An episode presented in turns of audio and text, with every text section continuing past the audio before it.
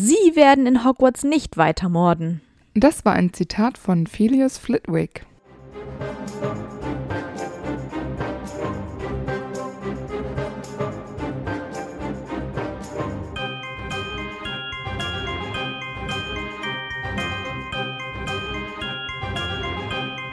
Hi, ich bin Amber.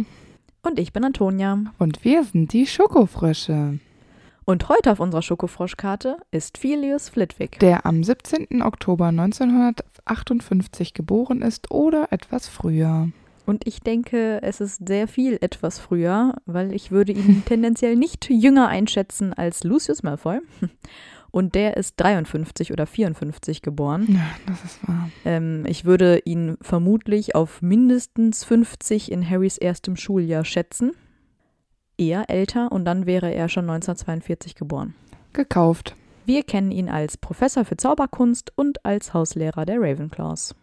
Filius bedeutet Sohn und Flitwick ist vielleicht eine Anspielung auf seine Profession, weil im Englischen heißt die Zauberstabbewegung bei Wingardium Leviosa ja Swish and Flick.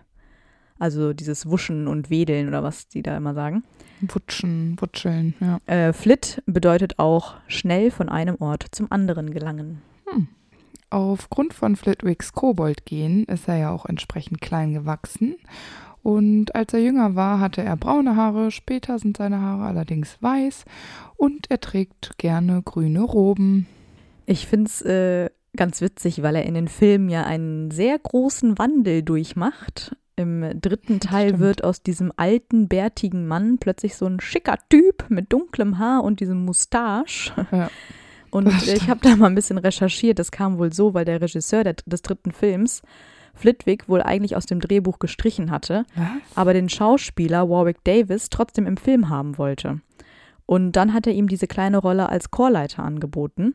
Und das waren ursprünglich zwei getrennte Rollen. Also dieser Chorleiter hatte theoretisch gar nichts mit Flitwick am Hut. Aber später sind dann die beiden Rollen verschmolzen, weil wiederum der Regisseur des vierten Films äh, diesen Chorleiter viel besser fand als Flitwicks Charakter.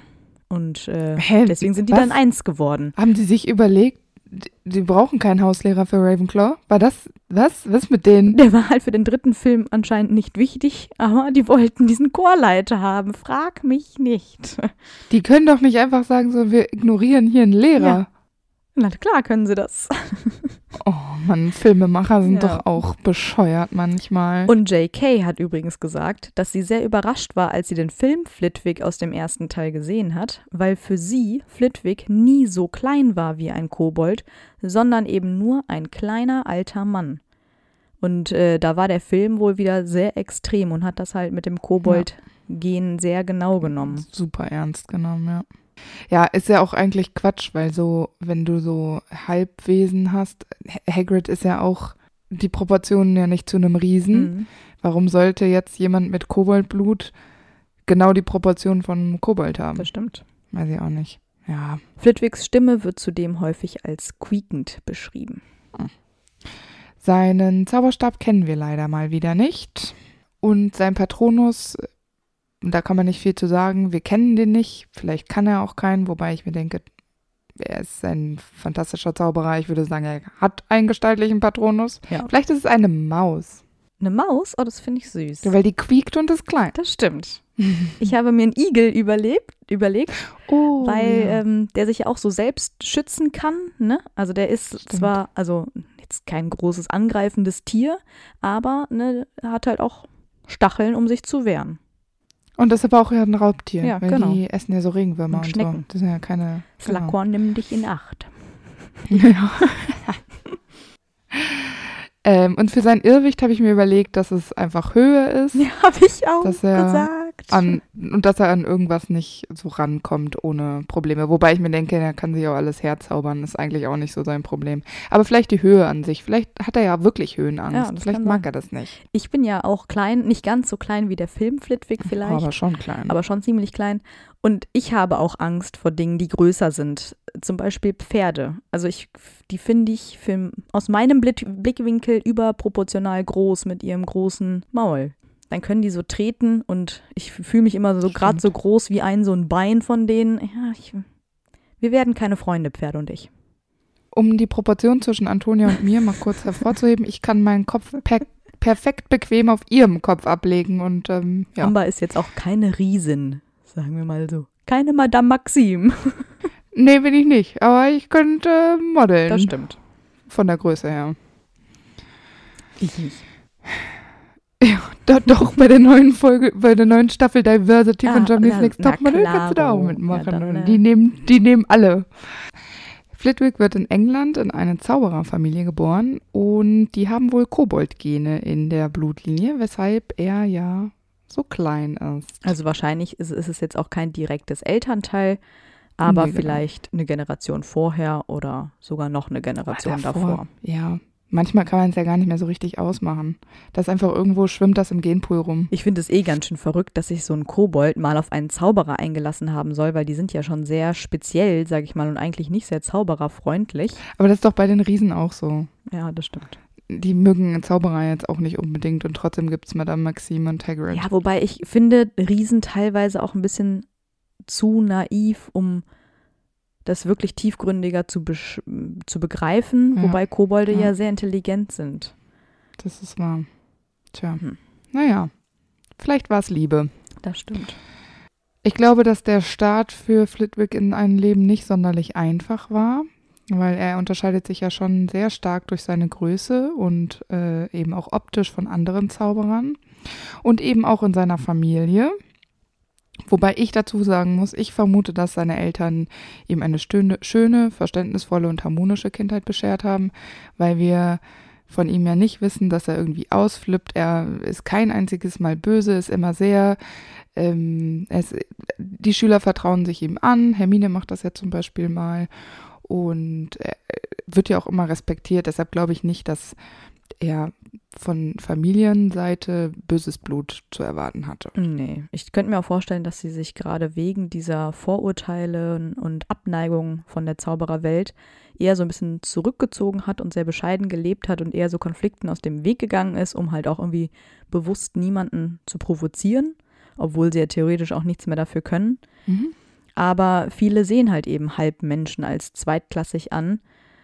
Ich meine, da müssen wir natürlich auch davon ausgehen, dass man das wie im Film ihm natürlich auch sofort anmerkt. Also ich könnte mir auch vorstellen, dass es im Buch vielleicht gar nicht so radikal sichtbar ist, sodass Mhm. viele einfach nur denken, okay, der ist einfach nur klein oder klein gewachsen, äh, aber jetzt nicht sofort auf die Idee kommt, okay, der hat Koboldabstammung. Also ich finde aber auch, man hat einfach immer diesen Film Flitwick vor Augen und äh, Genau. deswegen finde ich diese Vermutungen, also habe ich ganz genauso gesehen.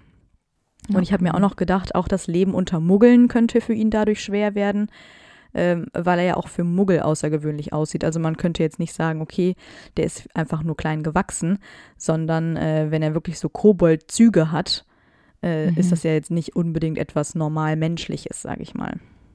Gerade auch vielleicht bei Ohren, die sind ja bei Genau. Kobolden immer sehr ähm, außergewöhnlich. Und die Finger. Ich glaube, das ist im Film nicht so, ne? Genau, Finger, Nasen, dann so diese Stirn-Augen-Partie. Und die haben ja auch ganz andere Zähne, zumindest in den Filmen. Aber ich denke schon, dass Kobolde wie Kobolde aussehen. Und wenn er da so ein paar Züge von hat, dann ist natürlich wirklich ähm, nicht so einfach. Ich glaube, dass sich schon viele äh, früh ein Urteil erlaubt haben, seine Chancen in Hogwarts oder so seine allgemeine Zaubererausbildung ähm, nicht sehr hoch einzuschätzen. Ich glaube nicht, dass Leute dachten, ja, wow, das ist ein super talentierter Zauberer, der hat noch Mhm. Großes vor sich, sondern dass die Leute immer sehr skeptisch ähm, reagiert haben. Und ich glaube aber, dass äh, Flitwick sich das nicht so anmerken hat lassen. Also, dass er da vielleicht sogar mit einer Art Verständnis für die Sichtweise von Leuten ähm, reagiert hat.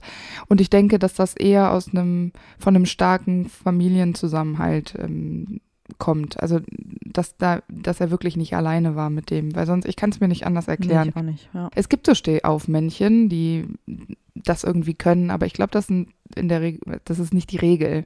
Also er hat auf jeden Fall ein sehr dickes Fell auch. Sonst Genau. geht man ja wahrscheinlich auch als Kind daran kaputt. Genau. Aber das wissen wir von ihm ja nicht. Genau, und ich denke nämlich auch, dass er relativ früh auch seine Familie wahrscheinlich schon Angriffe äh, erleben musste. Und ähm, ich glaube, er hat einfach auch gut gelernt, sich wehren zu können. Und da hatte er ja vielleicht auch seine Familie als Vorbild. Weil tendenziell ist er ja immer der Schwächere, eben halt auch der Kleinere. Äh, und der mit den schlechteren Chancen. Also immer, wenn jemand dich anpöbelt quasi, bist du tendenziell Mhm. derjenige, der den kürzeren zieht, im wahrsten Sinne des Mhm. Wortes. Ja, und äh, ich glaube, der wurde einfach auch oft mit so neugierigen und sehr wertenden Blicken angeguckt.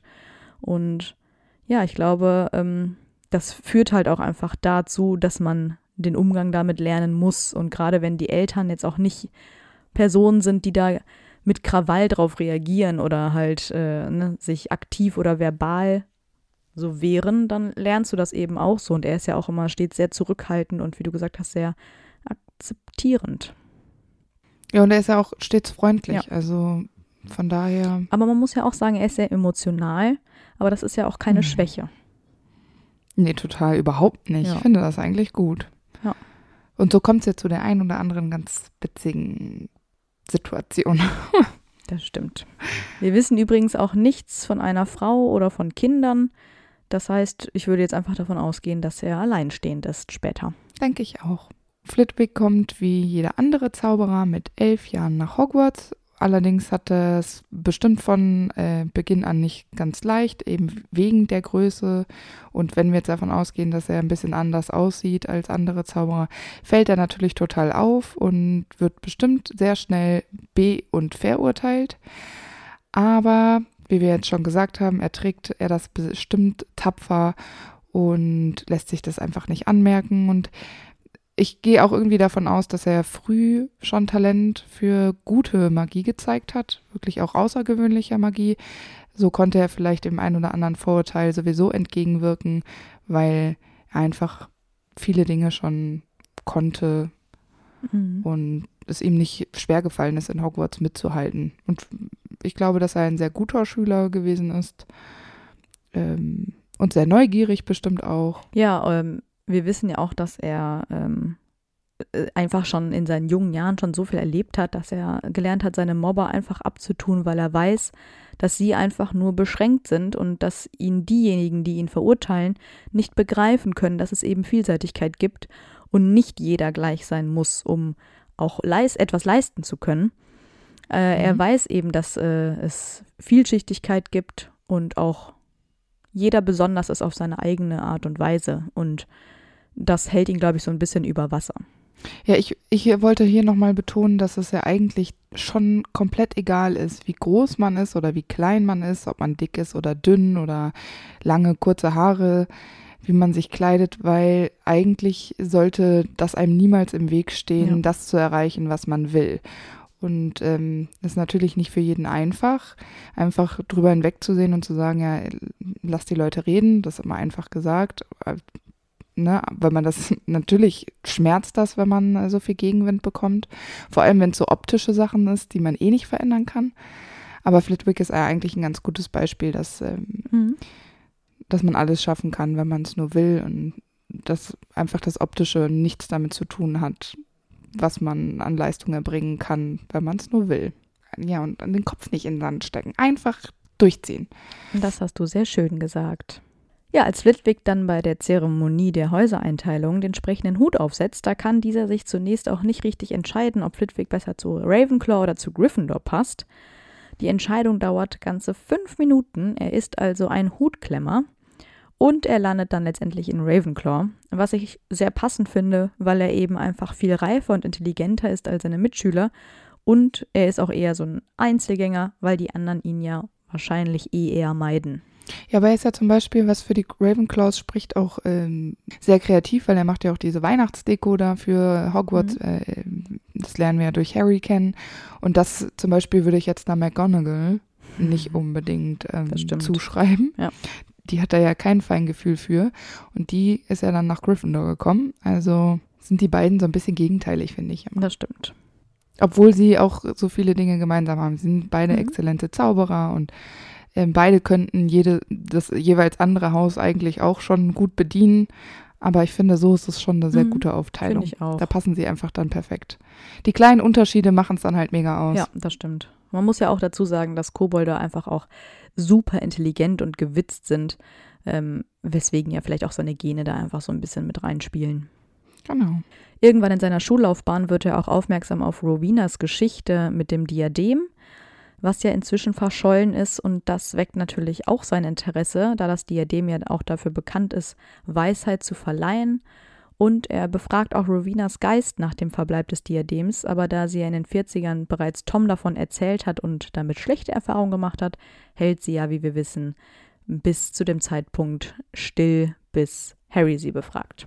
Genau. Natürlich hat er auch ausgezeichnete Noten in der Schule und seine besondere Stärke liegt ja im Duell. Und daher wird er auch in Verteidigung gegen die dunklen Künste, denke ich, sehr talentiert gewesen sein. Unter anderem natürlich, weil Zauberkunst wissen wir ja eh, dass er ein Pro ist. Aber ich glaube, dass er überall gut war. Glaube ich weil auch. er einfach auch fleißig Ja. ist. Kann mir nicht vorstellen, dass er Zeit einfach so verstreichen lässt, ohne sie sinnvoll zu nutzen. Also es ist nicht so ein Rumhänger. Genau, ich glaube, er ist super fleißig. Ich glaube, er liest auch super viele Bücher und er übt auch Mhm. einfach viel. Ich glaube, wenn er etwas Genau. nicht kann, dann übt er so lange, bis er es kann. Genau, das denke ich nämlich auch. Deshalb glaube ich, gibt es nicht viel, was er nicht, nicht irgendwie zumindest passabel Ja, gut kann. Das stimmt. Aber eher tendenziell kann das sehr gut. Naja, aber du hattest ja schon seine fabelhaften Duellkünste angesprochen, denn nach der Schulzeit entwickelt äh, er sich ja dann zu einem Meister des Duells. Ganz viele Pokale in seinem Regal beweisen, dass er sehr erfolgreich ist. Und äh, das finde ich ist schon ziemlich cool, Mhm. weil man es ihm vielleicht auch nicht zugetraut Ja. hätte. Ich habe mich auch gefragt, wie wird man so ein Duell-Champion? Also ich stelle mir das so ein bisschen vor wie so ein Boxer. Ja, wie so ein Fight Club. Ja, genau. Man trifft, also man trifft ja so in Kämpfen anscheinend gegeneinander. Ich meine, weil wenn man etwas gewinnt, dann muss es ja irgendwas Offizielles sein. ist ja nicht so wie damals beim Elderstab, dass man einfach irgendwen auf der Straße wegbasht. Ja. Also vielleicht macht man da ja auch so eine Art Ausbildung oder so oder ein bestimmtes Training. Weil wenn man als Champion, wenn man so einen Titel sogar bekommt, dann muss das ja irgendwie was Besonderes auf jeden Fall sein. Also er hat es auf jeden Mhm. Fall echt drauf. Finde ich irgendwie echt lustig. Ja, finde ich auch. Es ist ja auch möglich, dass er nach seiner Schulzeit weiterhin Magie studiert hat. Ich finde das Bestimmt. auch sehr realistisch, dass er einfach weiter gelesen hat, sich weiter gebildet hat, einfach neugierig geblieben ist und nicht so mit dem Ende der Schulzeit so alles von mir stoßen. Aber ich glaube auch, dass du das brauchst als Duellant. Also da reicht nicht einfach nur so ein paar Sprüche auswendig lernen, sondern ich glaube, da musst du in, ähm, in defensiver Magie, sowohl in offensiver Magie als auch in Zauberkunst und Verwandlung, ich glaube, du musst da alles im Repertoire haben. Mhm. Genau, das denke ich auch. Naja, in den frühen 70er Jahren wird er dann ja Lehrer für Zauberkunst in Hogwarts. Sein Klassenzimmer ist im siebten Stock im Westflügel und vom Westturm aus gezählt ist das das 13. Fenster. Fände Trelawney bestimmt schlimm. Oh ja, die betritt das Zimmer Hm. nicht. Aber ich finde es ganz schön, weil es auch endlich mal ein Lehrer ist, der wirklich Erfahrung gesammelt hat und Dinge vermitteln kann, weil er selbst sehr viel gelernt und sich angeeignet hat und sich ja auch stets weiterentwickelt hat. Jemand, der wirklich mal auch was erlebt hat, bevor er an die Schule gekommen ist. Und er hat jetzt vielleicht keine Lehrerausbildung gemacht, aber er hat immer selber viel gelernt und dadurch das ja auch vielleicht so ein bisschen verstanden, wie das geht. Wer hat denn in Hogwarts eine Lehrerausbildung gemacht? Gibt's nicht. Ja, also theoretisch McGonagall, weil sie von Dumbledore eingearbeitet wurde. Die haben ja zusammen das Fach unterrichtet und so stelle ich es mir auch bei Neville später vor, der ja mit Professor Sprout, nehme ich mal an, zusammen Kräuterkunde unterrichtet hat. Und Ja. sonst niemand. Nee. Ich habe noch äh, ein bisschen mir angeguckt, was Zauberkunst eigentlich genau ist, das Fach. Äh, da verzaubern die Schüler Gegenstände oder auch Lebewesen so, dass sie sich anders verhalten. Also es ist nicht eine direkte Verwandlung, das macht man ja im Verwandlungsunterricht, sondern eben nur diese, dieses Verhalten, das man verändert. Also wenn man zum Beispiel Gegenstände zum Fliegen bringt, dann verwandelt man sie ja nicht, sondern man ändert nur das Verhalten, dass sie eben schweben können. Es werden dann aber auch nicht nur so, so ein Verhalten verändert, sondern eben auch Farben und Größen. Und es ist eben besonders wichtig, wie man den Zauberstab hält und bewegt und den Zauberspruch richtig artikuliert. Mhm. Naja, und irgendwann nimmt er ja dann auch den Posten als Chordirigent an. Das finde ich ganz süß. Das ist dieser Froschchor. Ja, das ist halt im, Fi- im Film. Ja, aber das zählt dazu, weil ich finde es super cool. vermischt sich auf jeden Fall alles. Ich finde das, äh, ich finde das, aber ich finde, das passt zu ihm. Ich finde, Ja. das ist eine Filmerfindung, die, die ich cool finde. Und ähm, da ich ja auch ein Filmfan eigentlich bin, finde ich, ist das eigentlich, gehört es für mich dazu. Ich könnte mir vorstellen, dass der Start in Hogwarts ein wenig holprig ist, dass er sich eventuell mehr beweisen muss als andere Lehrer. Aber Flitwick zeigt ja schnell, dass er ein hervorragender Pädagoge ist, weil er verschafft sich ja immer schnell großen Respekt von Schülern, aber eben auch dem Lehrer Lehrerkollegium. Und sein Lehrstil an sich unterscheidet sich sehr von den von anderen Lehrern, zum Beispiel McGonagall und Snape, die ja super streng sind. Und Flitwick ist da wesentlich entspannter. Er lässt zum Beispiel auch seine Schüler vor den Weihnachtsferien auch mal Spiele spielen. Das ist so das Pendant zu Lehrern, die Filme gucken vor den Ferien. genau. Und er zieht ja eigentlich auch keine Punkte ab und er bestraft auch eher selten. Nachsitzen gibt es bei ihm eigentlich gar nicht. Und er gibt lieber Hausaufgaben auf, damit die Schüler ihr nicht vorhandenes Wissen eher intensivieren und nochmal üben, anstatt äh, so aufwendige, lange, unnötige Hausaufgaben aufzugeben, zum Beispiel wie Snape das immer ja. macht mit seinen 100 Rollen Pergament da. Bestimmt. Ja, allgemein ist er ja eher so ein lockerer Lehrer. Auch die Schüler dürfen sich ja während seines Unterrichts auch mal unterhalten und ein bisschen quatschen, während äh, man ja sonst bei Lehrern oft auch nur still da sitzt.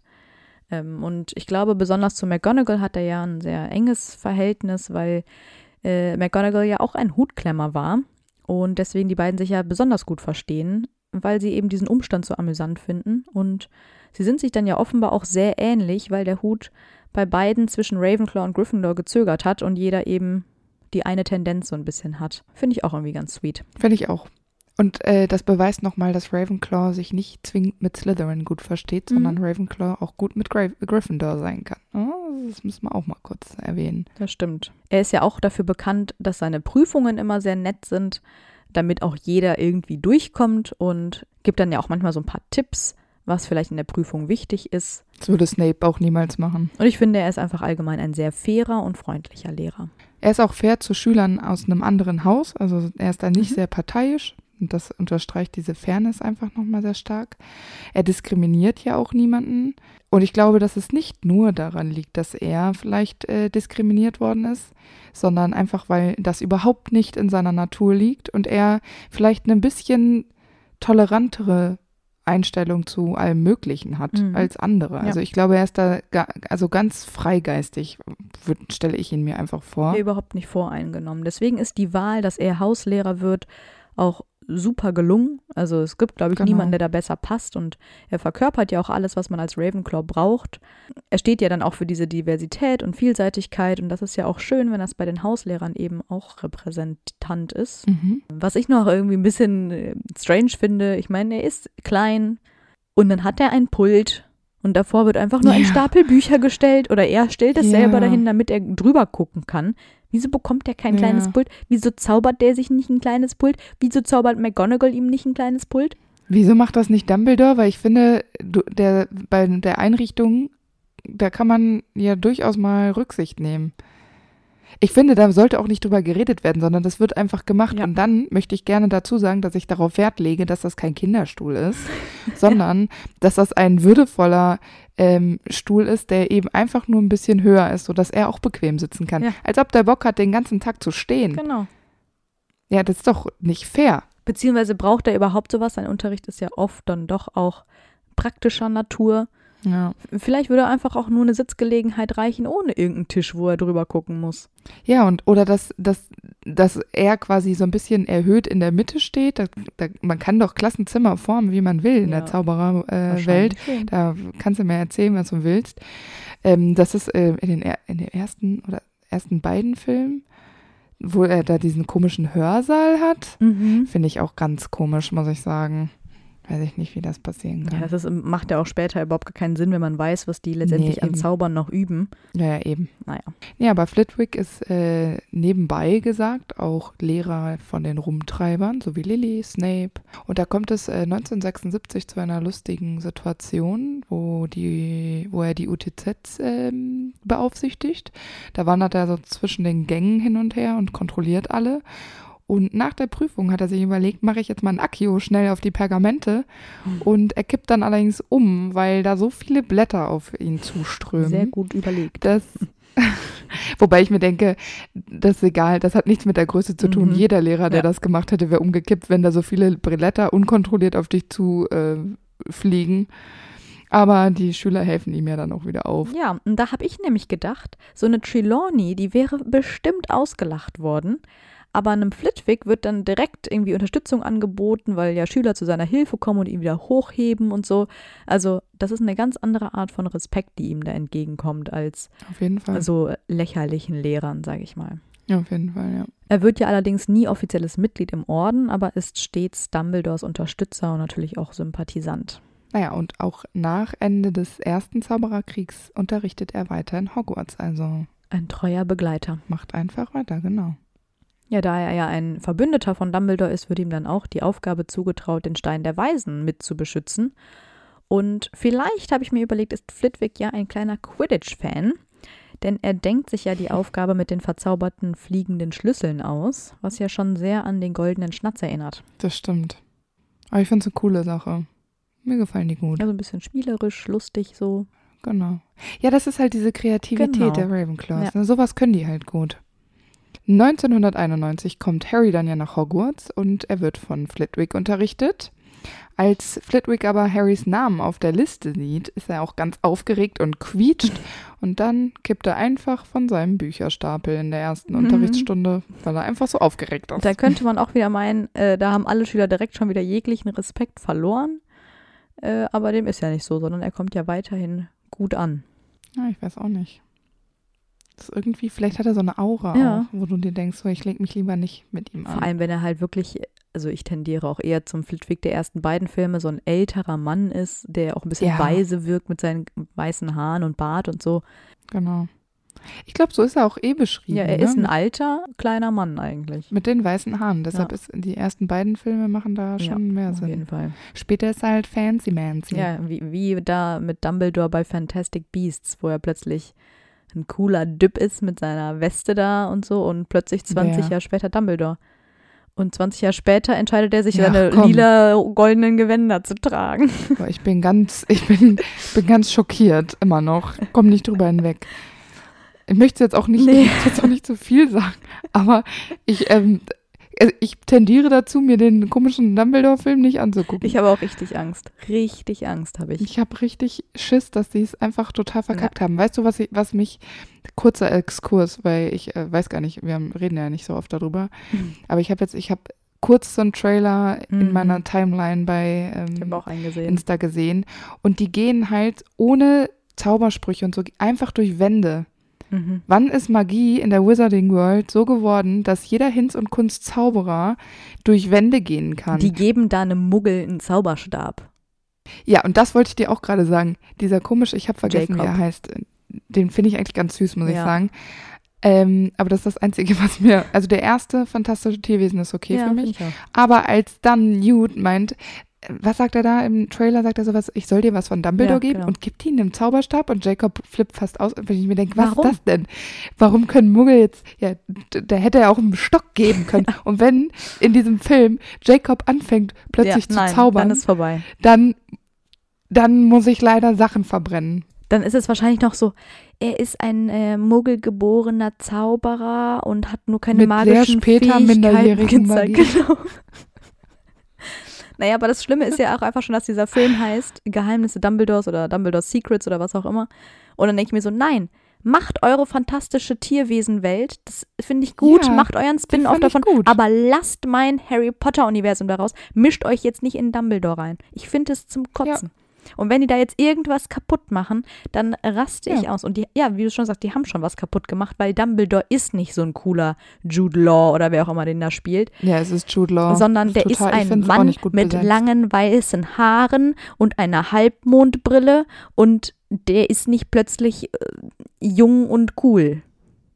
Der war noch nie jung Nein. und cool. Der wird auch als junger Kerl nicht cool gewesen sein. Also ich glaube, Der jeder, wird schon immer verschroben und Eigenbrötlermäßig mit Grindelwald abgehangen haben. Da sah der doch nicht top aus und hatte Groupies. Nein. Und ich glaube, jeder, der sich von uns so ein Fantastic Beasts äh, Sonderfolge Special gewünscht hat, Der sagt jetzt so, bitte, bitte tut es, tut es einfach nicht. Lasst es einfach. mir meine Illusion nicht kaputt. Ich möchte weiter von Jude Law träumen. Ja, dann mach das bitte, aber ohne uns. Was ich aber wirklich noch nachvollziehen ist, kann, ist die Generation, die Harry Potter nicht so miterlebt hat wie wir, also von Buch zu Buch, von Ja, Film zu Film, klein, ja, dass ja. die dieses neue Franchise feiern, das kann ich noch irgendwo nachvollziehen, weil es halt so ein Hype ist. Für die Menschen, die das schon miterlebt haben bei Harry Potter, no excuse. Ähm, ich muss dazu sagen, dass ich ja den ersten Film wirklich süß fand. Ich mochte das mit diesen Tierwesen Ja. und ich fand auch die Story Das mit ja Jacob und äh, hier, wie heißt dieses Goldlöckchen? Queenie. Queenie fand ich fand süß gemacht und das hat mich auch unterhalten. Der zweite Teil Nein. fand ich richtig schlimm. Ja. Da ging es auch gar nicht mehr um diese scheiß Tierwesen. Das sind 100 Nee, eben. Und Handlungsstränge. das heißt doch trotzdem äh, fantastische ja, Tierwesen. und dann aber oder? Grindelwalds ja, genau. Sie Verbrechen haben im ersten Teil schon dieses, ähm, wie heißt dieses schwarze Zeug da? so. Oh, Obscuron. ich vergesse das auch. Ja, was haben die, warum, warum, war das notwendig? Nein. Und ich habe später irgendwo einen Artikel mal gelesen, wo drin steht, dass Obskuren in der Form, in dem Harry Potter-Universum, wie wir es kennen, wie wir es hier immer besprechen, überhaupt nicht gibt. Dann, dann lass es uns doch weglassen. Ach, keine Ahnung. Weißt du, ich hätte es noch okay gefunden, glaube ich, hätten sie einfach irgendwie so ein Spin-off-Serie gemacht über Albus Severus Dumbledore. Nee. Albus Severus Potter und Lily Luna Potter und Hugo Ja, du und meinst Rose. Cursed Child. Ja, nee, ja, genau. Ja, sowas. Oh, nee, das aber will ich cooler, aber auch nicht so. Ich weiß, Ja, was ich vollkommen fein finde. Warum kann Newt nicht einfach nach Amerika reisen oder auf verschiedene Kontinente seine Tierwesen finden, sammeln, züchten, was weiß ich? Ja, und dann kann er seine große Liebe finden. Der kann tolle Abenteuer erleben, der darf alles tun. Der darf dann auch mal zu Amerikanern sagen, hä, Nomad, das, das klingt ja richtig scheiße, wir sagen Muggel und der darf auch sagen, Hogwarts ist Genau. aber die geilste Schule der Welt. Das darf der alles sagen, aber die haben sich nicht in Hogwarts einzumischen und auch nicht in das Harry Potter Universum. Fertig aus. Nee, eben. Und Dumbledores Leben ist schon voll auserzählt. Warum muss es dann da so eine scheiß Lita Lestrange ich bin geben? da eh raus. Warum? Ich habe keine Ahnung, wer Lita Lestrange ist. Doch, also weiß ich. aber ich ähm, ignoriere das halt immer alles. Ja, ich auch. Es gibt's das. Für mich gibt's das nicht. Und deswegen auch an alle, die sich eine Grindelwald-Folge äh, wünschen. Für uns ist Mhm. Grindelwald einfach nur der Mensch, der auf der Schokofroschkarte von Dumbledore am Rande kurz erwähnt wird und eventuell da mal in Genau. diesem Lies and Life of Dumbledore Buch. genau. das eine kleine, wird eine kurze Folge. Der hat keine, kein blaues und kein braunes Auge oder was der da hat. Und ist auch nicht von Johnny Depp gespielt worden. Aber wie gesagt, den zweiten Film habe ich einmal gesehen und ich fand ihn grottig und dann hatte ich keinen Bock mehr, da weiter einzugehen. Also ich würde Ich lasse sagen, das jetzt wir einfach. lassen diesen Rage. Ich weiß auch gar nicht mehr, wie, wir drauf gekommen sind. Weiß ich auch nicht. Lassen wir das Thema. Blub, blub, blub. Weiter geht's. äh, Willkommen zurück bei Flitwick. Flitwick ist dann später ja auch sehr beeindruckt, als McGonagall Harry zum neuen Sucher des Gryffindor Quidditch-Teams macht und ihm einen Nimbus 2000 schenkt. Das ist natürlich aufregend und wenn wir die Theorie von dir nachgehen, dass er Quidditch-Fan ist, dann findet er sowas natürlich klasse. Ja, und wahrscheinlich denkt er sich so, hey, wenn Minnie das darf, dann mache ich das das nächste Mal auch, wenn ich einen Erstklässler dabei erwische, wie er richtig gut fliegen kann. Den mache ich dann Ja. auch einfach zum Sucher. Weil Flitwick ist wahrscheinlich sehr regelbewusst und hätte das nicht gemacht, die Regel einfach ja. gebrochen. Ja, aber es ist auch Harry Potter. Ich könnte mir vorstellen, dass äh, McGonagall das auch nicht für jeden Cormac McLagan gemacht hätte. Nee, und ich glaube, für Flitwick hätte es für Harry tatsächlich auch gemacht. Ja. Aber aus irgendeinem Grund dauert es ja bis nach Halloween, äh, bis er seinen Schülern erlaubt, im Unterricht so richtig zu zaubern. Weiß nicht, hat er vorher Theorie gemacht und Sachen besprochen? Ja, genau. Also am Anfang ist der Unterricht sehr theoretisch.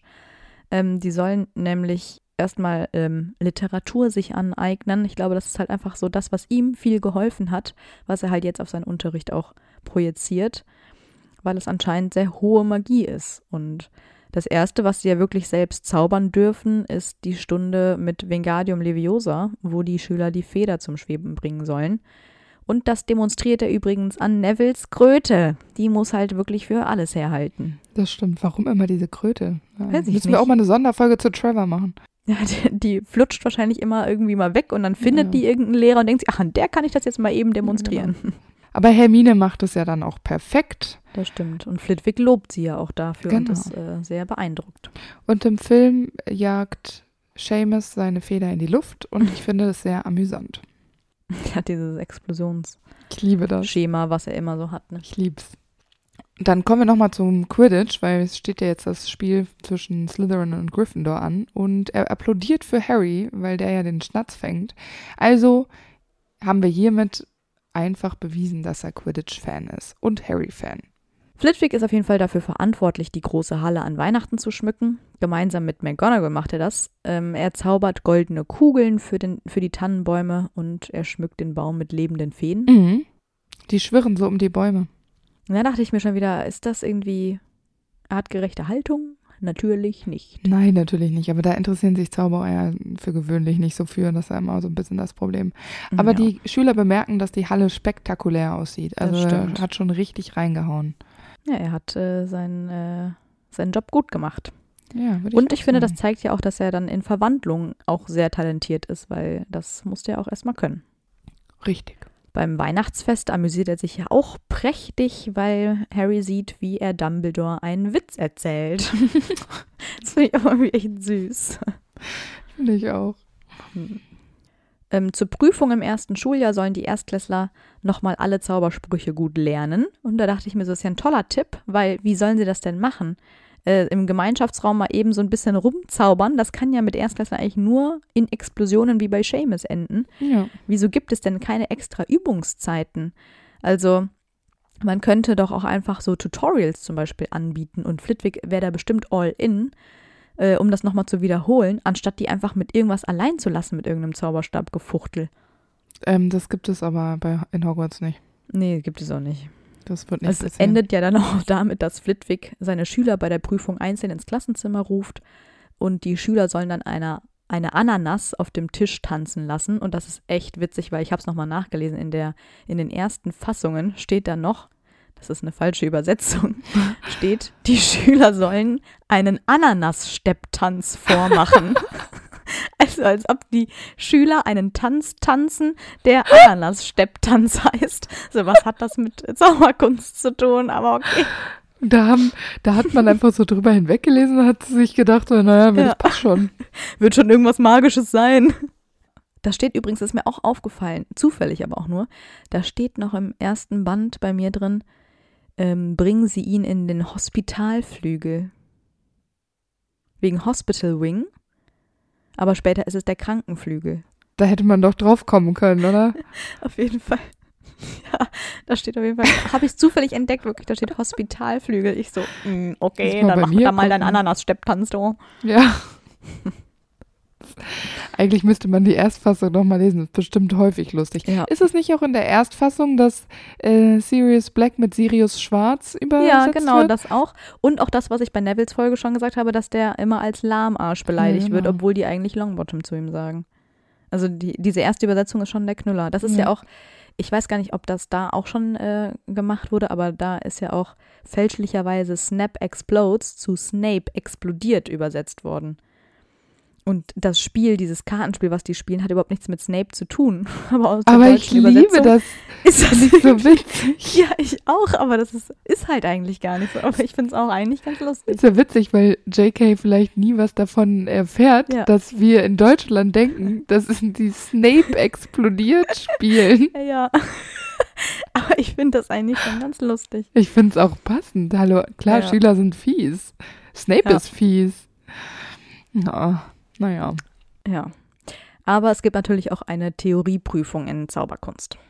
Ende des Jahres sucht Hermine Flitwick dann im Lehrerzimmer auf, um ihm ihre Sorge darüber mitzuteilen, dass sie befürchtet, die Fra eine Frage falsch beantwortet zu haben. Und ganz im Vertrauen teilt Flitwick ihr dann mit, dass sie über 100 Prozent erreicht hat. Also ihre Sorge komplett unbegründet ist. Ja, aber man muss dazu sagen, dass die Sorge auch ein bisschen ein vorgeschobener Grund ist, weil eigentlich hat Harry Hermine beauftragt, sie solle doch bitte Snape im Auge behalten, weil die befürchten, dass in dieser Nacht ähm, Snape die Aktion startet, an Fluffy vorbeizukommen. Und Hermine schleicht dann da so vom Lehrerzimmer rum und als Snape dann rauskommt und fragt, was sie da zu suchen hat, da gibt sie das als Grund an, so von wegen, äh, ich wollte Flitwick was wegen der Prüfung fragen. Und dann kann Snape halt entwischen, weil sie sich mit Flitwick unterhält. Klug von Hermine und sehr lieb von Flitwick, der ihre Befürchtung ernst nimmt und sie Ja. beruhigen kann. Ich finde es auch ein bisschen krass. Also ich meine, nur weil irgendeine Schülerin zu dir kommt und sagt, ah, ich glaube, ich habe da eine Frage falsch beantwortet, sagst du dir doch nicht, ach, keine Sorge, sie haben eine 1 plus. so, äh, da kann ja jeder kommen, ne? Ja, ich würde nicht hingehen, weil ich würde es nicht vorher wissen wollen. Ich hätte auch keine 1 plus. Ja, und ich müsst, würde sagen, ähm, ich glaube, ich habe eine Sache richtig beantwortet. Beim Rest bin ich mir sehr unsicher. Ich mache mir Sorgen um meine Versetzung. Bitte seien Sie nicht überrascht, ich habe nicht abgeschrieben. Ich wusste es noch. Ah, Ja, also das wäre bei mir wirklich eher andersrum. In Harrys zweitem Schuljahr ist Professor Flitwick wahrscheinlich ebenso wie alle anderen Kollegen wenig begeistert davon, dass Lockhart in Hogwarts beginnt. Er war ja schließlich auch einer von Flitwicks Schülern früher und ja auch in seinem Haus, aber man könnte davon ausgehen, dass da keine Sympathie herrschte. Noch weniger begeistert dürfte er allerdings von Rons kaputtem Zauberstab sein, der ja bei der Reise mit dem fliegenden Auto in Mitleidenschaft gezogen wurde. Genau. In einer Unterrichtsstunde fliegt Rons Zauberstab dann nämlich auf ihn zu, trifft ihn zwischen- Unkontrolliert, wohl bemerkt. Also es ist nicht Rons Absicht. Nee, genau. Ja, weil der kaputt ist, deshalb kann man Ja, ja. nicht richtig zaubern. Und der Zauberstab trifft ihn dann zwischen den Augen und hinterlässt eine grüne große Beule. Eine pulsierende Beule. Äh, Das noch ist, was schlimmer. Ist mit dem Zauberstab los, ey. Aber vermutlich hat er es weggezaubert. Ich meine, das kann er Ja. ja bestimmt. Und da muss man auch mal dazu sagen, der behält immer die Ruhe. Ne? Also wenn mir das als Lehrer passiert wäre, ich würde ich würd ausrasten. Ich würde auch ausflippen. Boah, das könnte ich. Äh, boah, ich- also dann wäre ich mit Nachsitzen auf jeden Fall ganz großzügig, du. Und ich würde einfach mal einen Heuler an Molly schicken, jetzt kauf diesem scheiß jungen neuen Ja, genau. Zauberstab, ja, der gefährdet die Lehrer. Als Mrs. Norris, die ja Filchs Katze ist, versteinert wird, fühlt sich Flitwick bestimmt auch nicht sonderlich wohl in seiner Haut, weil bestimmt hätte Salazar zu seiner Zeit keinen halben Kobold als Lehrer eingestellt. Und auch aus Flitwicks Haus wird ja später eine Schülerin angegriffen, und zwar Penelope Clearwater. Genau. Ich habe mich dann gefragt, wieso leitet eigentlich nicht Flitwick den Duellierclub? Er ist doch der Super-Experte an dieser Schule. Entweder er kam nicht selber auf die Idee und Lockhart kam ihm zuvor, oder Lockhart hat das Ganze halt einfach direkt an sich gerissen, als Flitwick das vorgeschlagen hat. Und dann hatte er keine Lust, das mit Lockhart zusammenzumachen und hat diesen Job an Snape weitergegeben. Ja, weil Snape sich bestimmt als erster gemeldet hat und dachte sich, ja, no, dann mache ich das, kein Problem. dabei. Naja, genau. Liebt der. Genau. Lockhart haut Flitwick dann ja nochmal in die Pfanne und zwar an Valentinstag. Da sagt Lockhart, dass Flitwick der, Zitat, durchtriebene alte Hund der Beste im Verzückungszauber sei. Und das ist ein Zauber, der andere in Trance versetzt und so betört, also so ein bisschen wie so ein Liebestrank wirkt. Und das ist Flitwick sehr unangenehm, weil er ja wahrscheinlich viel zu korrekt für sowas ist und er würde so einen Spruch niemals anwenden und er verbirgt dann auch seinen Kopf hinter seinen Händen. Mm. Lockert ist auch echt Banane. total. Gegen Ende des Jahres ist er wie die anderen Lehrer dann im Lehrerzimmer, als McGonagall dem Kollegium erzählt, dass das Slytherin-Monster Ginny entführt hat. Und daraufhin stößt Flitwick einen Spitzenstrei aus. Sind wir ja schon von ihm gewöhnt. Ja, ganz dramatisch wieder. Und äh, McGonagall berichtet auch über diese Nachricht, die das Monster hinterlassen hat, nämlich, dass ihr Skelett für immer in der Kammer des Schreckens bleiben wird. Und da bricht er auch noch in Tränen aus. Also emotional sehr Mhm. nah am Wasser gebaut. Ja, und er sieht sie ja wahrscheinlich auch quasi als verloren. Also er hat auch nicht viel Hoffnung, zeigt mir dieses Verhalten. Stimmt. Aber dennoch ist er auch nicht einer von den Lehrern, die im Lehrerzimmer sagen, so, wir müssen uns jetzt versammeln, weil auch er sagt ja nichts dagegen, dass Lockhart losgeschickt wird. Mhm. Weil diese ganzen Lehrer ähm, Lockhart scheitern sehen wollen, weil die ja wissen, dass er so ein Blender ist, anstatt dass sie, Ja, und ich meine, da liegt jetzt eine Schülerin, äh, sie wird vermutlich sterben, wenn man nichts macht. Ähm, äh, fühlt sich jetzt auch keiner verantwortlich. Ich meine, Nee. äh, Flitwick ist ein sehr vertrauenswürdiger Lehrer. Genauso ist es McGonagall und am Ende ist es ja auch irgendwie Snape. Aber die lassen das irgendwie einfach Mhm. so laufen. Ja, weil die so hilflos sind. Die wissen nicht, was sie tun sollen. Die haben keine Idee mehr, wo die Kammer Ja. sein sollte, was sie tun sollen. Und er ist ja auch wirklich einer, der da mitfeuert, weil er sagt ja sogar, hier Lockhart, du hast doch die ganze Zeit gesagt, äh, du wüsstest, weißt es, was in der Kammer ist und so. Genau. Und ähm, lässt ihn ja auch voll auflaufen. Was ja letztendlich nichts bringt, klar, aber ich glaube, die wissen sich einfach nicht anders zu helfen. Wahrscheinlich. Naja, aber noch bevor Flitwick dazu kommt, seine Schüler mit dem Hogwarts Express nach Hause zu schicken, um sie in Sicherheit zu bringen, hat Harry das Monster bereits getötet und das Problem hat sich vorerst in Luft aufgelöst. Genau, und stattdessen findet ja das Festessen statt, wo er natürlich auch äh, dran teilnimmt. Und es wird gesagt, dass einige Lehrerkräfte in die Jubelrufe der Schüler einfallen, als verkündet wird, dass Lockhart nicht als Lehrer zurückkommt nächstes Schuljahr. Und ich glaube, ich bin mir ziemlich sicher, dass da Flitty bestimmt auch mit von der Partie ist. Würde ich auch sagen. Ich habe hier wieder so einen Filmmoment, weil während des Willkommensfests tritt Flitwicks Chor auf mit den Kröten. Mhm. Dieses Lied ist übrigens super schlimm. Dö, dö, dö, Die. Melodie gefällt mir richtig gut, aber das ist, ist der Kontext nicht, es wird immer schlimmer. Ja, das ist nicht so ein positives Lied, das Nee, stimmt. genau. Ja, ich meine, Sirius Black ist auf der Flucht. Ich meine, da könnte man sagen, dass es wirklich jetzt nichts Positives ist, aber ja, die Stimmung beim Festtags, also beim Willkommensfest ist auf jeden Fall gedrückt. Das stimmt. Ähm, ich könnte mir aber vorstellen, dass Wildblick sich schon freut, dass Lupin zurück an die Schule kehrt. Genauso beunruhigt wird er aber wiederum sein, dass Sirius Black ja aus Azkaban geflohen ist. Er kennt ja beide aus der Schulzeit, wie wir ja schon gesagt haben. Und auch von den Dementoren als Sicherheitsvorkehrung hält er ja recht wenig. Ja, mit Recht. Ja. Kurz vor Weihnachten besuchen dann ja Hagrid, McGonagall und auch Flitwick Madame Rosmerta und sie besprechen gemeinsam mit Fudge den Tod von Lily und James Potter. Ja, was ist das für eine Kombi? Wie, Ja, wie weiß ich kommt nicht. das denn? Also McGonagall und Flitwick, okay. Hagrid, okay. Weil der doch immer dabei ist. Der weiß doch alles. Ja, okay, wie gesagt, aber Fudge und dann ist Fudge eigentlich nur gekommen, um Madame Rosmer Rosmerta zu erklären, warum diese Sicherheitsvorkehrungen in Hogsmeade ähm, überhaupt sind. Die setzt sich dann ja an den Tisch mit dazu, wo ich mir denke, das ist so eine absurde Kombination. Ja. Warum braucht Fudge dafür McGonagall, Hagrid und Flitwick? Weiß ich nicht. So, hä? Zeugen. Dann hätten genauso gut äh, Professor Sprout noch mitkommen können, aber Nee, die ist nicht natürlich. dabei. Die ist nicht so Nee. eine drei Ja, besen Snape ist auch nicht dabei. Nee.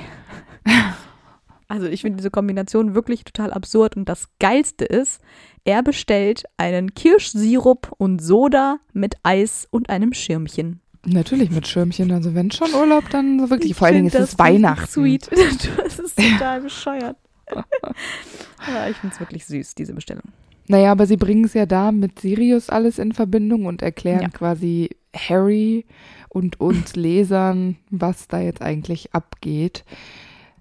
Und sie wissen ja nicht, dass Harry im Raum unter dem Tarnumhang steckt und das Gespräch belauscht. Genau, und Flitwick erwähnt ja auch nochmal, dass James und Sirius ja unzertrennlich waren, also fast wie Brüder. Ja. Und das sind ja Neuigkeiten, die Harry noch gar nicht wusste. Nee, und die ihn ja auch beunruhigen. Ja, klar. Aber Flitwick ist auch dafür da, uns zu erklären, wie der Fidelius-Zauber funktioniert, der für den Schutz der Potters benutzt worden ist. Und da ist er der Richtige für. Deshalb muss er dabei sein. Ja, weil das kann kein anderer erklären. Nee. Naja, und im Unterricht dieses Jahr bringt er den Schülern den Hier- und Da-Zauber bei und einen Aufmunterungszauber. Ist das nicht praktisch? Ja, den verpennt Hermine allerdings, weil sie ja so ein bisschen überfordert ist mit den ganzen Kursen, trotz des Zeitumkehrers. Und als Hermine sich dann für ihr Fehlen entschuldigt bei Flitwick, gibt er ihr allerdings netterweise noch den Tipp, dass der Aufmunterungszauber wohl sehr wichtig für die Prüfung sein könnte. Und so ist es dann ja auch wirklich auch. Hört, hört. Bei der Prüfung später muss Harry dann den Aufmunterungszauber tatsächlich an Ron auch anwenden. Er übertreibt es aber ein bisschen, vielleicht aus Nervosität, sodass Ron so aufgedreht anfängt zu lachen, dass er in ein anderes Zimmer gebracht werden muss, um sich dort zu beruhigen. Das ist schon wieder echt geil.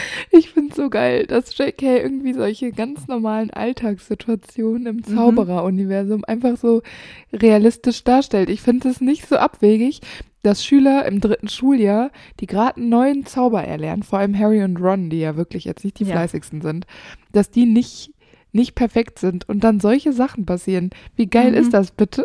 Aber auch ein bisschen gefährlich, dass sie das untereinander an sich in der Prüfung auch zeigen müssen. Da kann ja auch ein bisschen was schief gehen. Ne? Wir denken da mal an äh, Rons kaputten Zauberstab. Ja, oder auch an Seamus. Genau. Zumindest im Film. Ich weiß nicht, Ja. ob er sich im Buch ständig in die Nee. Luft jagt. Ich glaube nämlich nicht. Nee. Aber das ist schon echt sehr, sehr witzig. Finde ich nämlich auch. Vor allem, da wird er dann einfach in so ein Zimmer gesperrt und jetzt komm mal runter und dann kannst du wieder rauskommen. Naja, du, du, die Körperklammer löst sich ja auch irgendwann. Dann Ja, löst sich genau. vielleicht auch der Aufmaß. Ja, man hätte wahrscheinlich auch wieder ein Finite benutzen können, aber Nee. nope. Nee. das war wahrscheinlich einfach zu lustig.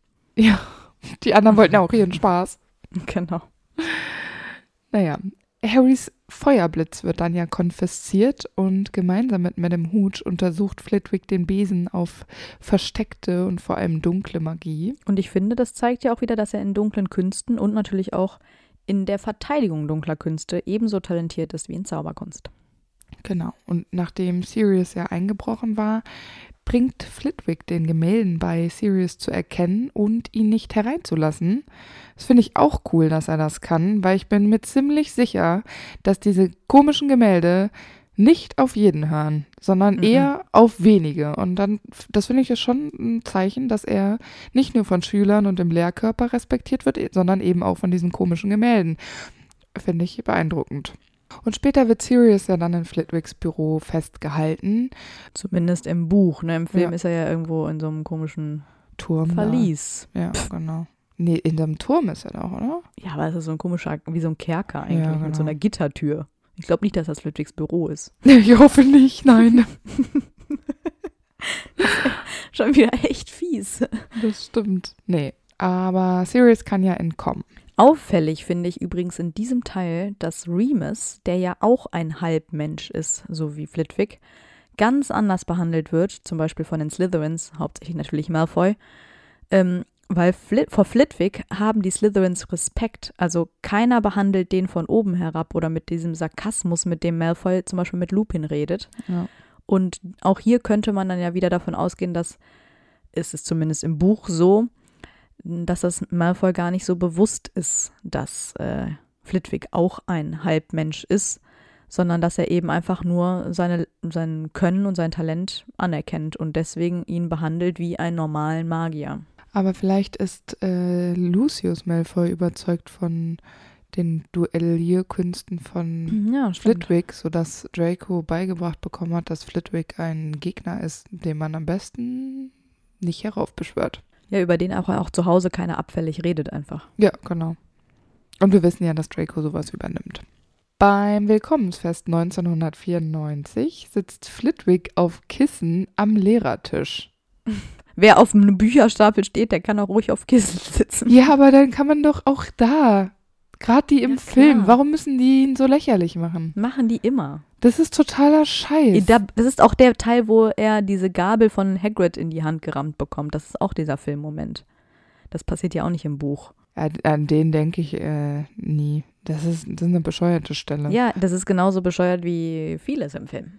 Ja, aber auch viele Sachen sind witzig im Film. Ja, das stimmt. In diesem Schuljahr lernen die Viertklässler den Aufrufezauber Accio kennen, welcher wohl so schwer ist, dass Flitwick mal wieder vorher schwere Literatur vorausgesetzt hat.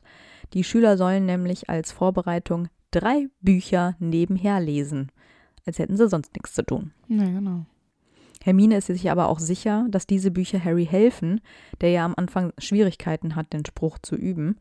Und sie ähm, schlägt ihm vor, doch noch mal ein bisschen in die Bibliothek zu gehen. Ja, guter Vorschlag.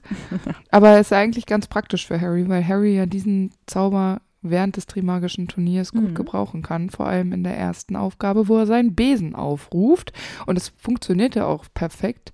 Flitwick ist danach ebenso beeindruckt wie stolz auf Harry. Und das finde ich einfach schön. Das stimmt. Er nutzt ja eine von diesen Weihnachtsvorstunden, wo die anderen spielen dürfen, ähm, um Harry ausgiebig dafür zu loben und sich auch mit ihm über diesen Zauber und die ganze Aufgabe zu unterhalten. Also ein bisschen Fachsimpeln sozusagen. Ja, so von wegen, ach, das hat er bei mir gelernt. So. ja genau.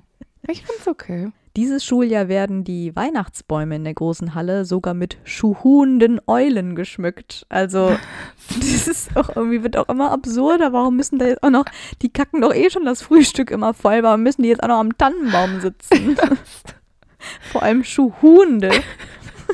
Ja, weil die machen Schuhu, Genau. Schuhu. Wie Das hast du schön nervig. gemacht. Ja, ich bin eigentlich eine Eule.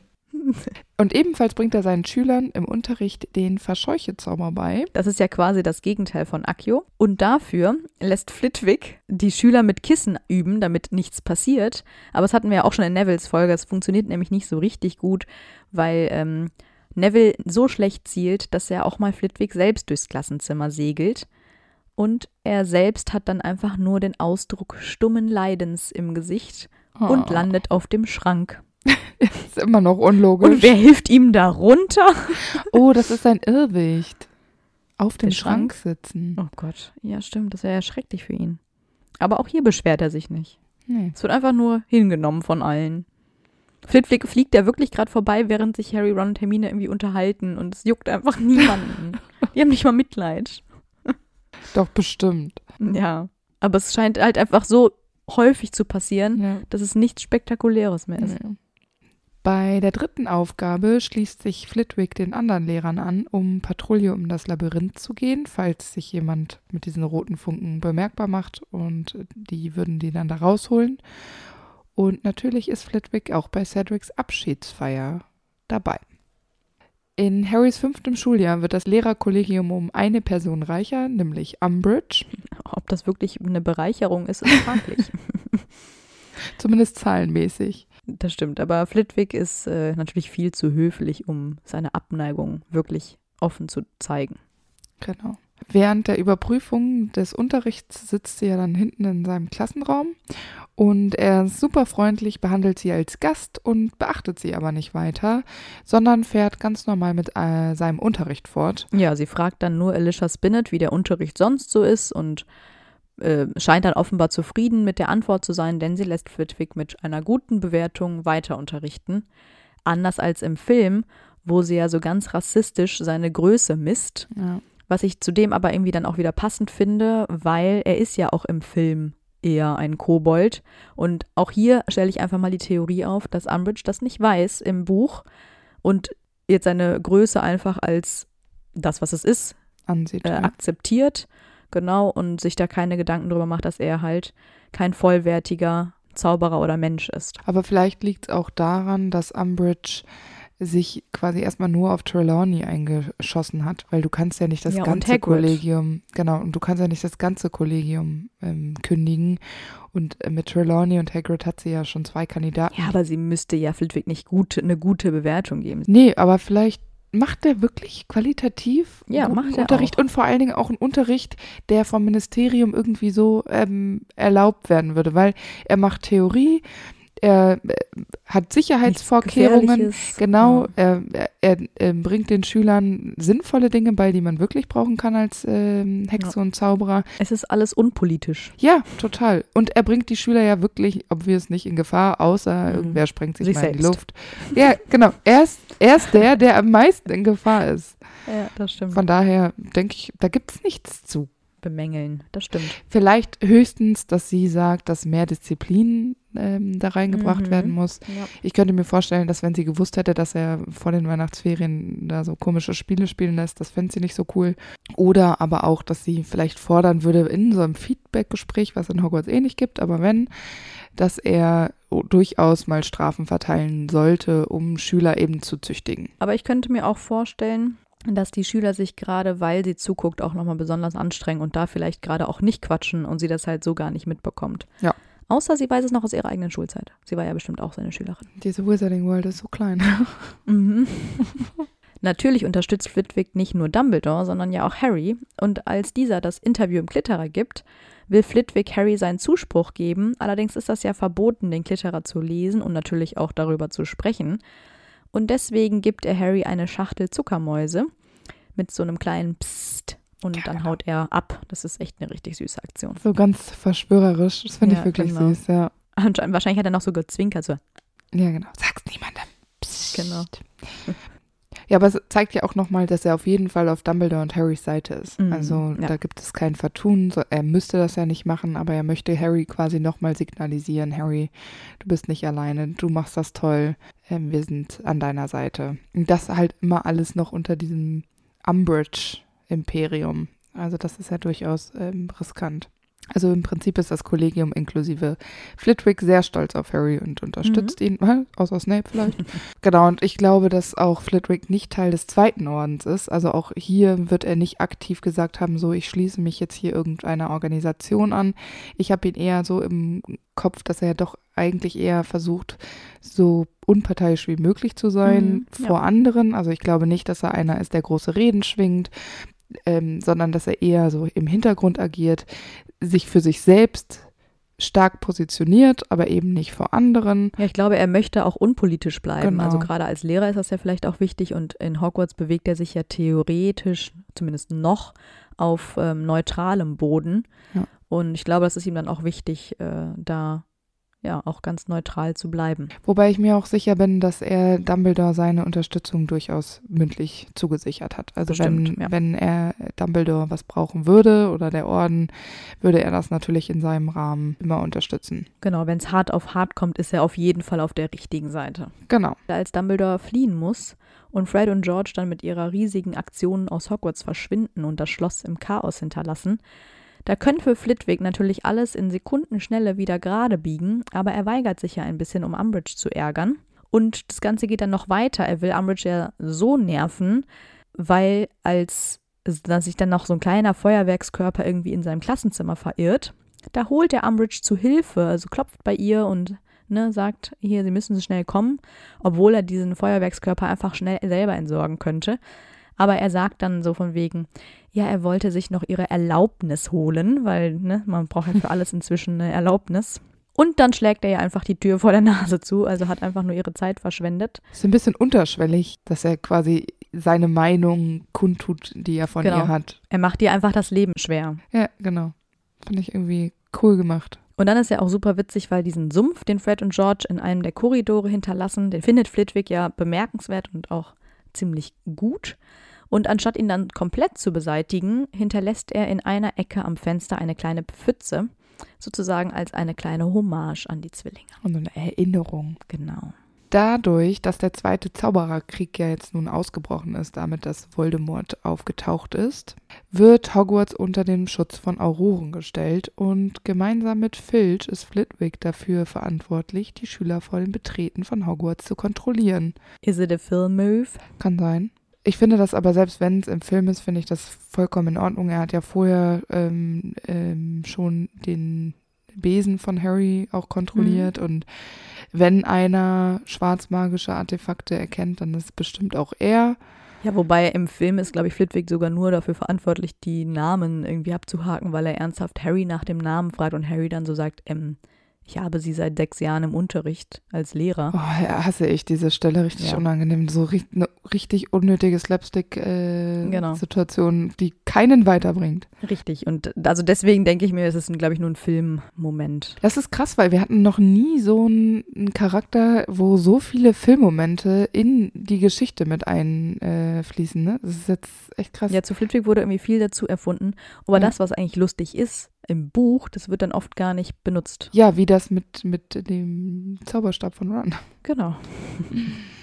In seinem Unterricht setzt Flitwick dieses Jahr ja auch voraus, dass die Schüler die Zaubersprüche in seinem Unterricht nonverbal ausführen, so wie Snape das zum Beispiel auch tut. Die Sechstklässler lernen in diesem Schuljahr einen Wasserzauber und als die Schüler diesen üben, ist Seamus etwas unaufmerksam und aus seinem Zauberstab kommt eine große Fontäne, die Flitwick vornüberfliegen lässt. Also Ja. der bekommt echt alles ab. Das stimmt. Und diesmal platzt ihm dann ja auch sogar der Kragen und er lässt Seamus dann zur Strafe Sätze schreiben. Ich weiß gar nicht, was ich habe das äh, so übersetzt. Ich bin ein Zauberer, kein Pavian, der einen Stock schwingt. Ja, das ist natürlich auf Englisch ein bisschen äh, Ja. cooler geschrieben. Naja, aber in der nächsten Lektion bringt er seinen Schülern dann bei, Essig in Wein zu verwandeln. Ja, super nützlich auch. Ja. Und vor Dingen für Kinder. ja, vor allem ist das nicht auch eher Verwandlung? Also wenn man etwas wirklich verwandelt, das ist ja jetzt keine Verhaltensänderung. Das ist ja wirklich, du verwandelst ein, also ein Getränk in ein anderes Getränk. Ich, ich habe keine Ahnung. Aber es machen sie ja trotzdem. Ja. Und äh, natürlich schafft es Hermine auf Anhieb. Harry verwandelt sein Essig in Eis und Ron jagt es in die Luft. Daraufhin entschließt Flitwick, den beiden Hausaufgaben aufzugeben, um das nochmal zu vertiefen, damit sie das nächste Mal das besser hinbekommen. Das ist auch äußerst sinnvoll, denn er zieht sich nämlich noch ein paar Splitter aus dem Hut, während er die Hausaufgabe verteilt. Es hätte auch wortwörtlich ins Auge gehen können. Kurz vor der Schlacht am Astronomieturm erfährt Flitwick, dass die Todesser in Hogwarts eingedrungen sind und er rennt dann in die Kerker, um Snape zu warnen. Dabei bemerkt er auch gar nicht, dass Luna und Hermine dort ebenfalls rumlungern, weil sie ja den Auftrag haben, Snape im Auge zu behalten. Und Flitwick will dann, dass Snape mitkommt, um zu helfen. Und dann hören Hermine und Luna nur einen Rums. Und als Snape aus dem Büro kommt und die beiden Mädels sieht, dann lügt er und behauptet, Flitwick sei in Ohnmacht gefallen. Ich meine, das ist also sehr glaubwürdig, weil es hätte auch passieren können. Ja, das stimmt. Aber in Wahrheit hat er ihn ja geschockt. Und Snape behauptet dann, er geht hoch und hilft, gegen die Todesser zu kämpfen.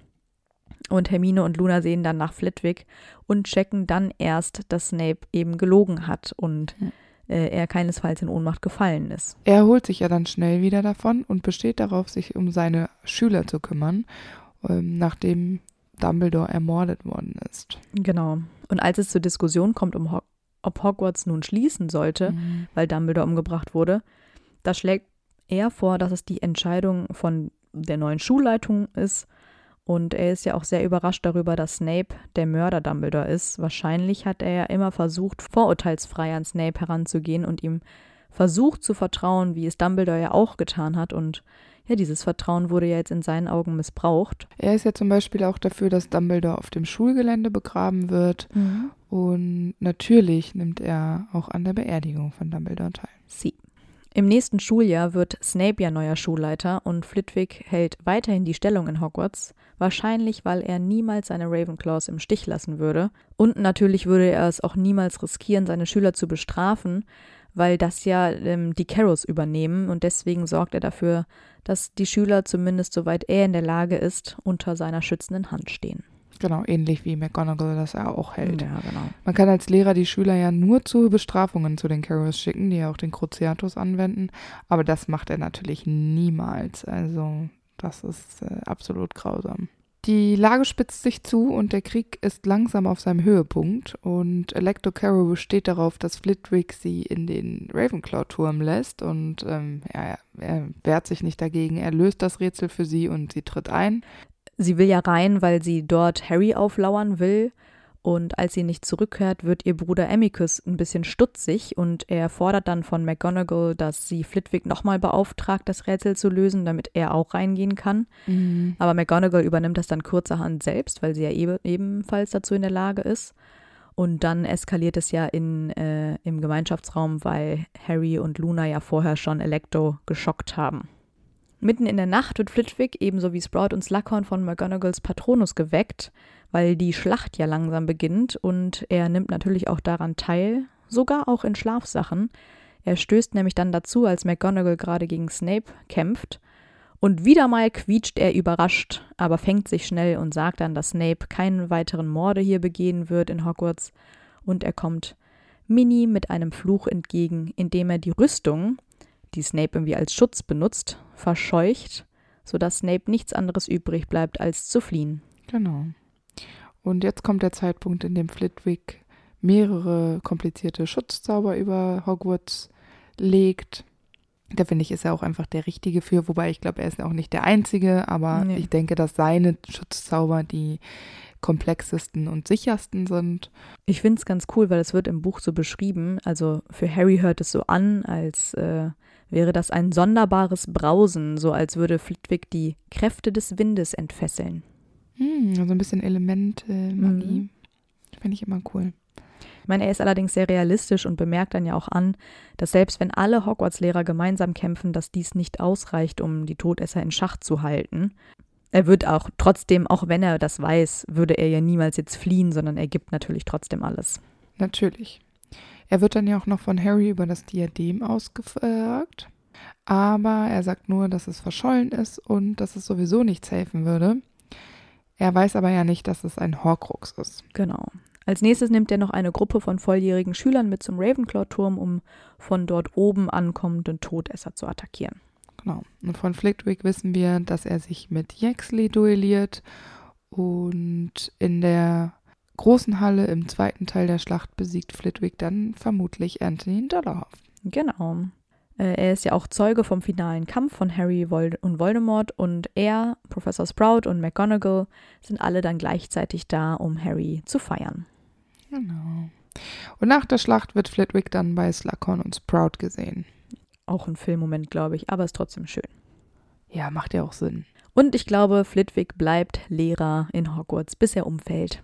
Also ich glaube, dass er für immer Lehrer bleibt, aber ich könnte mir auch vorstellen, dass er jemand ist, der ein Buch schreibt und äh, mhm. seine Zauber Zauberkunst mit anderen teilt.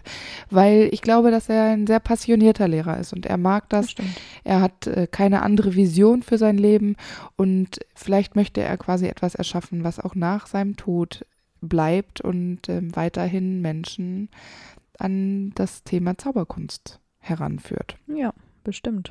Ich finde, dass Filius Flitwick ein sehr wichtiger Charakter ist, weil er erscheint vielleicht klein und verwundbar, auch weil er ja immer so herumquietscht und ständig umfällt und so, aber ich finde, seine Gefühle sind keine Schwäche, weil er ist ja sehr stark und auch sehr mächtig und ein wahnsinnig guter Duellant und Magier, und ich finde, da darf man auch mal rumquietschen. Ich finde, Flitwick ist einfach sehr fair und verständnisvoll und er ignoriert diejenigen, die so schwach sind, andere zu diskriminieren und er hasst diese Menschen ja nicht. Und ich finde, das ist sehr, sehr eindrucksvoll und auch sehr stark, weil ich glaube, das können nicht viele Menschen. Das denke ich auch. Ich finde, das hast du sehr schön gesagt. Ich habe dem nichts hinzuzufügen.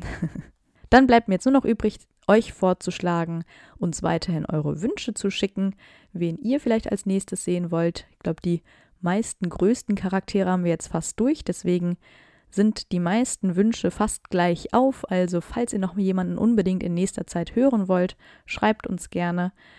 Wir haben bald unser einjähriges Jubiläum. Yeah, also yeah. wir haben vor einem Jahr den Podcast gestartet.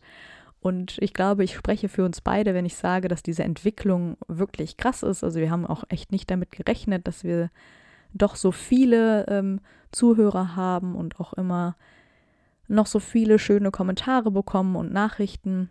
Und ja, wir lesen die alle. Irgendjemand hatte letztens mal kommentiert, ob wir das überhaupt alles lesen, aber ja, tun wir. Mhm, ich versuche auch auf Instagram, weil ich meistens mhm. Instagram verwalte, so zeitnah wie möglich zu antworten. Das passt nicht immer. Und ich will auch nicht irgendwie so eine hingeschluderte Antwort schreiben, weil manche von euch schreiben uns echt richtig lange Texte. Und da möchte ich, und auch Antonia, die YouTube ähm, sich äh, genauer anschaut, einfach, dass da eine gute Antwort bei rumkommt und nichts, was so halbherzig ist. Das ist nicht unser Ding. Genau, und deswegen, ja, ich glaube, ihr habt eh Verständnis dafür, ihr seid eh immer sehr höflich, immer sehr nett, auch wenn wir vielleicht nicht einer Meinung immer sind. Aber genau deswegen macht es uns ja auch so viel Spaß. Und wir freuen uns über jedes Feedback. Ganz genau. Wir haben uns überlegt, zu unserem Geburtstag ein kleines Special einzubauen. Es ist jetzt keine Sonderfolge, sondern wirklich ein Special. Und das werden wir auf YouTube und Instagram hochladen. Also folgt uns gerne da, falls ihr das noch nicht eh schon tut. Und seid gespannt, es wird ein bisschen lustig. Genau, und damit verabschieden wir uns für nächste Woche. Bis bald. Bis dann. Tschüss. Und weil es so lustig war, hier noch ein paar Outtakes. Ist das ein Test? Das ist ein Test. Test, Test, Test, Test. Puh. Und auf unserer Schokofroschkarte. Oh mein Gott, ich habe den Anfang verkackt. Das ist ja noch nie passiert. Puh. Aber ich könnte modeln. Von der Größe her. Ich nicht. Ja, da, doch, bei der neuen Folge, bei der neuen Staffel Diversity ah, von Germany's Next Topmodel kannst du da auch mitmachen. Ja, dann, äh, die, nehmen, die nehmen alle. Dann melde ich mich doch mal an. Ja, bitte. Hat ja bei mir nicht geklappt. Stimmt, du hast dich ja mal beworben. Yes. Oh. So, kommen wir hier zum Ernst der Lage. Puh. Stille. Äh, ja.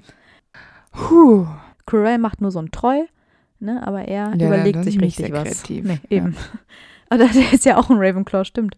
Naja, der hat eine andere Art von Intelligenz. Ja, genau.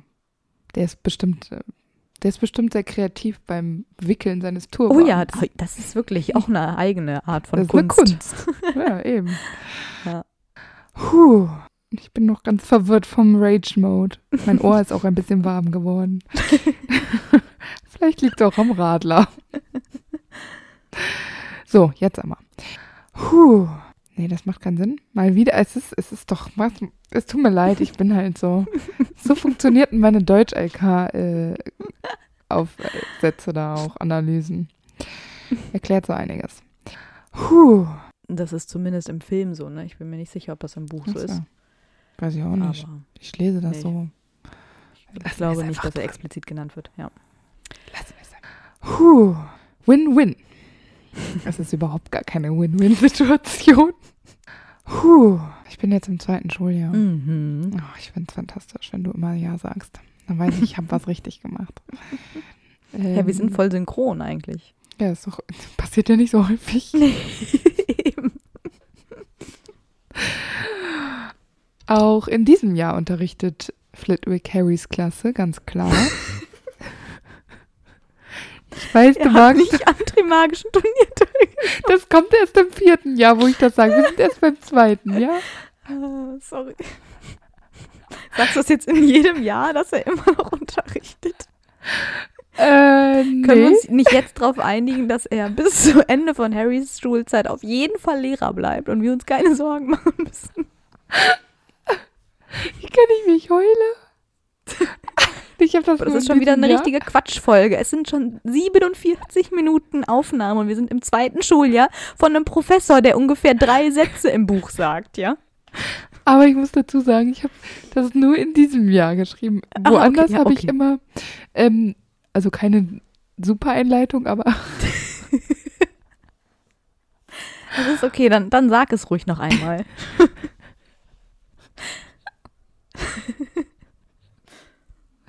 ich kann nicht mehr. Puh. Hast du denn einen besseren Einleitungssatz? Mm, Ich fange direkt, direkt, direkt an mit dem Hass gegen Flit, äh, Flitwick, gegen Lockhart. Ach so, das habe ich später gemacht. Puh. Oder er geht zu McGonagall und sagt, weißt du, du hast deinem äh, einen Ja. Schüler einen Nimbus 2000 geschenkt, dann schenk ihm bitte mal auch einen was. Zauberstab springen. genau. Oder gibt es nicht so eine Fundkiste und holen Ja, aber das dürfte ja mit Zauberstäben eigentlich gar nicht klappen. Ja, egal. Ich meine auch, das, ich glaube, diesen Vorschlag hast du schon mal gemacht, wahrscheinlich bei Rons Folge. Ja, ich bin, ja, ich bin, Diese. Fundkiste. ich finde es gut. Da, da können viele Sachen drin sein. Wer lässt einfach so seinen Zauberstab irgendwo liegen und juckt nicht? Verloren. Ich gucke nicht in der Fundkiste nach. Nee. Ja, oder, oder, äh, Fund, ja, oder, ähm, Von, von äh, Myrte, weil die Ja, ist ja gestorben, die brauchte ihr nicht mehr. also makaber.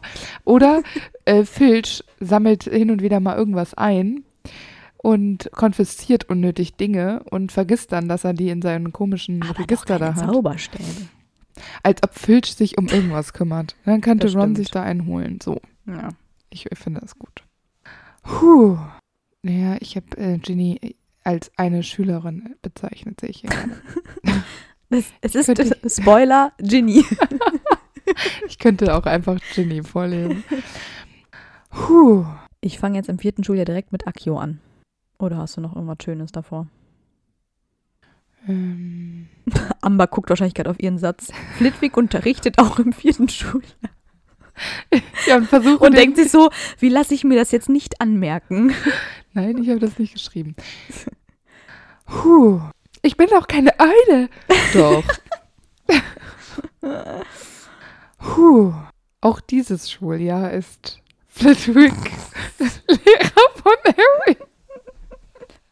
Nein, das habe ich hier nicht stehen. Verarscht. Er hat, macht ein Sabbatical. ja, genau. Hat sich unbezahlten Urlaub genommen bei Dumbledore und Dumbledore hat gesagt, ja, okay. Puh. In Harrys fünftes Schul... Nein. In Harrys fünften Schu In Nevils fünften Schul... Es wird immer schlimmer, Warum diese sind wir immer Folge. so albern, ey? Aber ich kann doch nicht anders. Es liegt nicht am Radler. Nee, nee, nee.